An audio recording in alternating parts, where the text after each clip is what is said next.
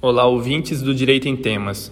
Meu nome é Rômulo, sou aluno do quinto período de Direito da Facele e neste episódio eu e meus colegas de turma trataremos dos crimes contra a dignidade sexual, com especial atenção ao caso Araceli e o estupro de vulnerável. Nosso objetivo é elucidar aspectos legislativos e doutrinários importantes em relação ao tema, de modo a compreender não somente a evolução da materialidade do ilícito penal, mas também a aplicação do entendimento jurídico no caso concreto. Espero que gostem. Olá pessoal, me chamo Aleph Tiengo e a partir de agora acompanharei vocês. Sabemos que os crimes contra a liberdade sexual estão previstos no Código Penal Brasileiro. Primeiramente, é necessário saber que muitas das leis que compõem o ordenamento jurídico de uma nação expressam o pensamento coletivo, como fruto de suas crenças sociais, e que nem sempre o poder legislativo acompanhará transformações e a realidade da sociedade. O legislador é um cidadão influenciável de todo saber que adquiriu no decorrer da vida, como qualquer outra pessoa. Nisso, refletirá parte dos seus princípios na composição das regras que visam civilizar as pessoas que compõem o território. E o reflexo das leis passa a ser relativo, uma vez que o mundo é repleto de diferenças. Logo, o que pode ser considerado hediondo para um povo passa a ser comum para outro, ou ainda sequer um crime de natureza grave, podendo ser visto como mera infração penal para outra nação. Isso não significa que naquele país a realidade será irreversível e que seus fundamentos falharam no senso de humanidade. Em vários países, a mudança gerada pela conscientização transformou consideravelmente os códigos de determinados países, como nos crimes de dignidade sexual sancionados no Código Penal brasileiro, e em alguns poucos países africanos que deixaram de praticar mutilação genital em adolescentes. Na história do mundo, diversos povos tratavam de modo rigoroso os crimes contra a dignidade sexual. No povo hebreu, por exemplo, quando uma mulher comprometida ao casamento fosse violada sexualmente, o criminoso seria morto. Já no Antigo Egito, o estuprador seria castrado. Na Grécia, o indivíduo pagaria uma multa simples, só que mais tarde, várias cidades adotaram uma lei mais rigorosa, onde o violador seria morto. Na época do Brasil Império, no Código de 1830, definiu pena de 3 a 12 anos contra o violador, mais um dote para a vítima de estupro. Na atualidade, os crimes contra a dignidade sexual são considerados crimes hediondos, segundo o Código Penal brasileiro. A humanidade cultivada na pessoa brasileira, ligada ao senso moral e influenciada pelo conceito de dignidade, provoca repulsa imediata ao cidadão que tem contato com qualquer notícia que envolva violação sexual, e, consequentemente, maior reprovação frente à pessoa do Estado. No dia 7 de agosto de 2009, o título 6 do Código Penal Brasileiro passou a prever os crimes contra a dignidade sexual, que substituía os chamados crimes contra os costumes. A realidade não era mais se preocupar em proteger a virgindade das mulheres no país que avançava em tecnologia, e sim na exploração sexual de crianças e adolescentes. O Estado então criou uma gama de leis que tratava, respectivamente, os crimes específicos. O crime de estupro e atentado ao pudor foram fundidos no artigo 213 do Código Penal, e posteriormente o crime de estupro de vulnerável, que será tratado de modo mais profundo na explanação do caso. Demais crimes sexuais foram de pouco a pouco inseridos no Código Penal. Violação sexual mediante fraude, assédio sexual, corrupção de menores, satisfação da lascívia mediante presença de criança ou adolescente, favorecimento à prostituição e importunação sexual. Bom, agora quem dará continuidade sou eu, Júlia, e apresentarei pontos importantes acerca do crime de estupro de vulnerável e sua evolução no decorrer do tempo. Sobre tal aspecto, o Código Penal de 1940 foi precursor em reconhecer a tipicidade das condutas sexuais contra o menor de 14 anos. Todavia, ainda engatinhava na ampla proteção à criança e ao adolescente gozada nos dias de hoje. Prova dessa concepção conservadora e tendenciosa estava em avaliar o comportamento das vítimas em relação aos agentes. A nomenclatura pejorativa criança prostituta e a consideração da atividade sexual da vítima, paralela ao caso com o agente, como um mecanismo justificador do ato sexual. Segue a continuidade com nosso colega. Por outro lado, com o advento da Lei nº 12.105 de 2009, houveram inovações em vários aspectos da legislação penal, em vigor desde a década de 40, especialmente no tocante aos crimes contra a dignidade sexual, no âmbito do estupro de vulnerável. Em princípio, a alteração ficou por conta da tipificação do estupro de vulnerável como crime hediondo e fundiu a ideia de violência presumida, outrora presente no artigo 224 do Código Vigentes, antes da revogação e a vulnerabilidade, ampliando o rol de sujeitos passivos, ou seja, vítimas no tipo penal. Ademais, com a edição da Lei nº 13.718 de 2018, o artigo 217-A foi acrescido no parágrafo 5 e dá conta de que as sanções aplicadas aos parágrafos anteriores se aplicam independente do consentimento da vítima ou da existência de relação sexual anterior ao crime, bem como haja vista relacionamento da vítima com o agente, em conformidade com a súmula 593 do Supremo Tribunal de Justiça STF. Encerramos por aqui as ponderações gerais sobre o tema e a nossa colega Carol seguirá com aprofundamento no assunto, com um caso que choca o país Bom, até Carol, os dias de hoje. Eu vou introduzir o caso que nos propusemos apresentar. O caso da menina Araceli. No contexto histórico, podemos começar no ano de 1973. Araceli Cabreira Sanches Crespo, uma criança alegre e com uma imensa vontade de viver. Tinha apenas 8 anos de idade quando foi estuprada e brutalmente assassinada.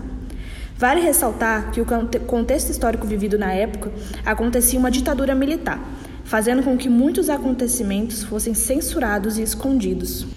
As pessoas eram caladas pelo governo, que este usava das forças militares e até meios legislativos, tal qual a lei da anistia criada em 1979, isentando os políticos de serem processados e condenados.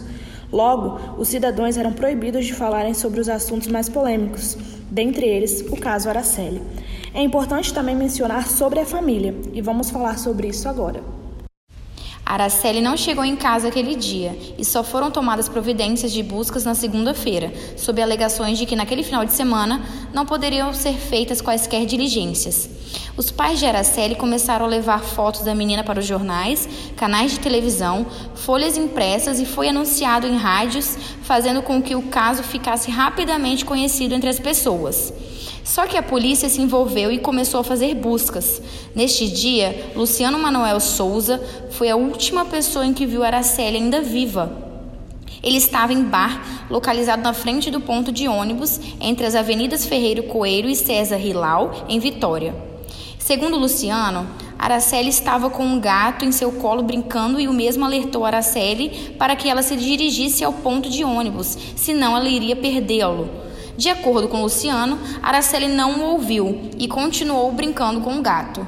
O pai de Araceli reconheceu o corpo de sua filha por uma marca de nascença que ela tinha na perna.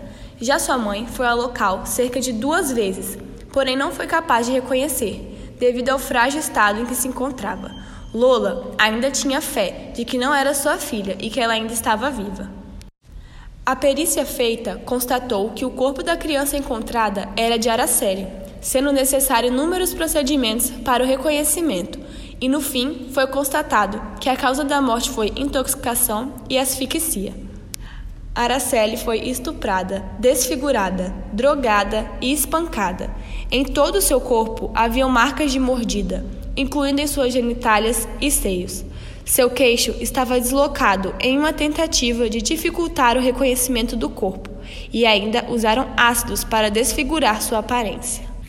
O caso ficou conhecido em todo o Brasil e a foto de Araceli estava estampada nos principais jornais do país, o que gerou uma enorme revolta e comoção na população. As pessoas pediam justiça por Araceli.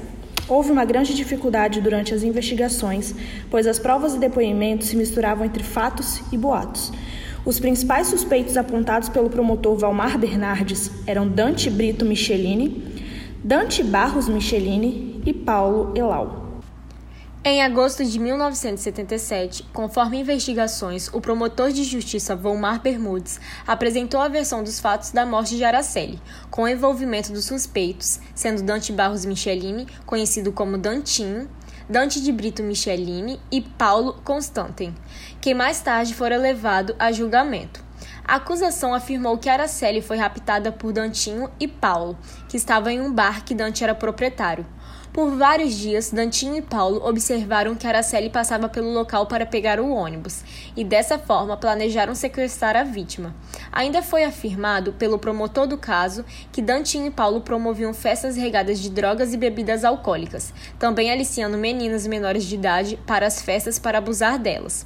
Estes fatos eram de conhecimento de muitos, mas por serem pessoas influentes na região, nada era exposto.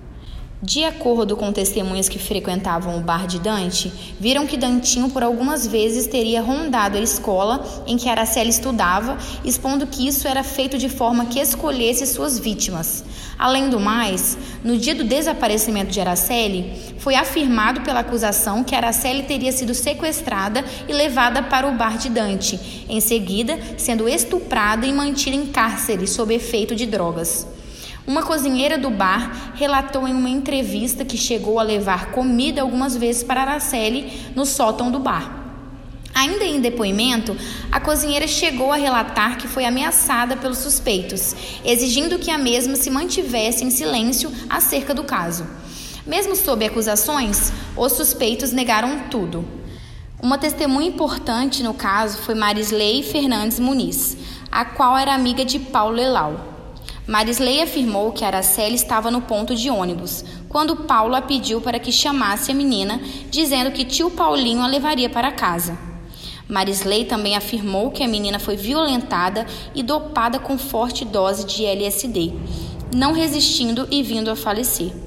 Assim, Araceli foi levada ao hospital, mas não resistiu, tendo suspeitos levado o corpo para um terreno próximo ao hospital, desfigurando o rosto da menina e outras partes do corpo para que não fosse reconhecido.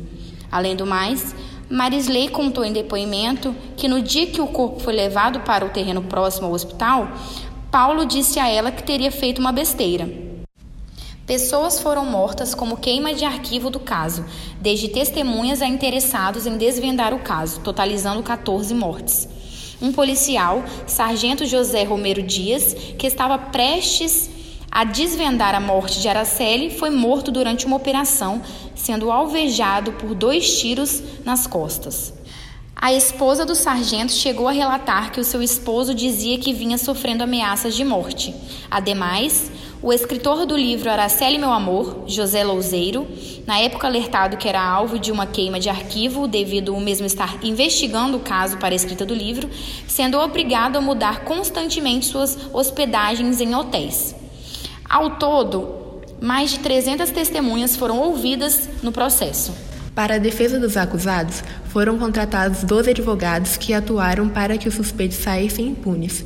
De tal forma, os acusados desviavam a culpa para terceiros, levando o uniforme usado por Araceli no dia do crime, alegando ter encontrado no quintal de um jovem, o qual seria o assassino da vítima. De forma influente, os acusados desviavam a culpa até mesmo calando e subornando testemunhas, dificultando e prejudicando o andamento do caso. Durante o julgamento, Dantinho e Paulo negaram conhecer Araceli ou qualquer membro da família Cabreira Crespo. Uma teoria muito relevante ao caso foi de que a mãe de Araceli, Lula, teria sido parcialmente culpada pela morte da filha. Assim, segundo testemunhas, Araceli teria ido levar um envelope, a qual não sabia que dentro continha drogas, a pedido de sua mãe, até um prédio no centro de Vitória Espírito Santo, para Jorge Michelini, tio de Dantinho. Chegando no local, onde se encontravam os acusados, a menina foi espancada, estuprada e drogada. Diante disso, as suspeitas eram de que a mãe de Araceli era aliciada ao tráfico de drogas e tinha envolvimento com Jorge, tendo em vista que algumas vezes a mesma foi vista com ele, mas que certamente os fatos foram negados por ambos quando questionados. O caso aqui mostrado é repleto de controvérsias, mistérios e atrasos. O dia em questão do desaparecimento de Araceli, quando seu pai deu por falta da filha, recorrendo à polícia, esses disseram que somente poderia ser iniciada uma busca na segunda-feira, pois já era sexta-feira. O pai, inconformado, espalha cartazes pela cidade de Vitória e o caso se desenrola da forma já dita previamente. A data do julgamento, por sua vez, também foi tardia, considerando que se passa em uma época em que as poucas provas existentes se deterioram rapidamente mediante falta de tecnologia. Foi realizado somente no ano de 1980, mais de sete anos após o crime.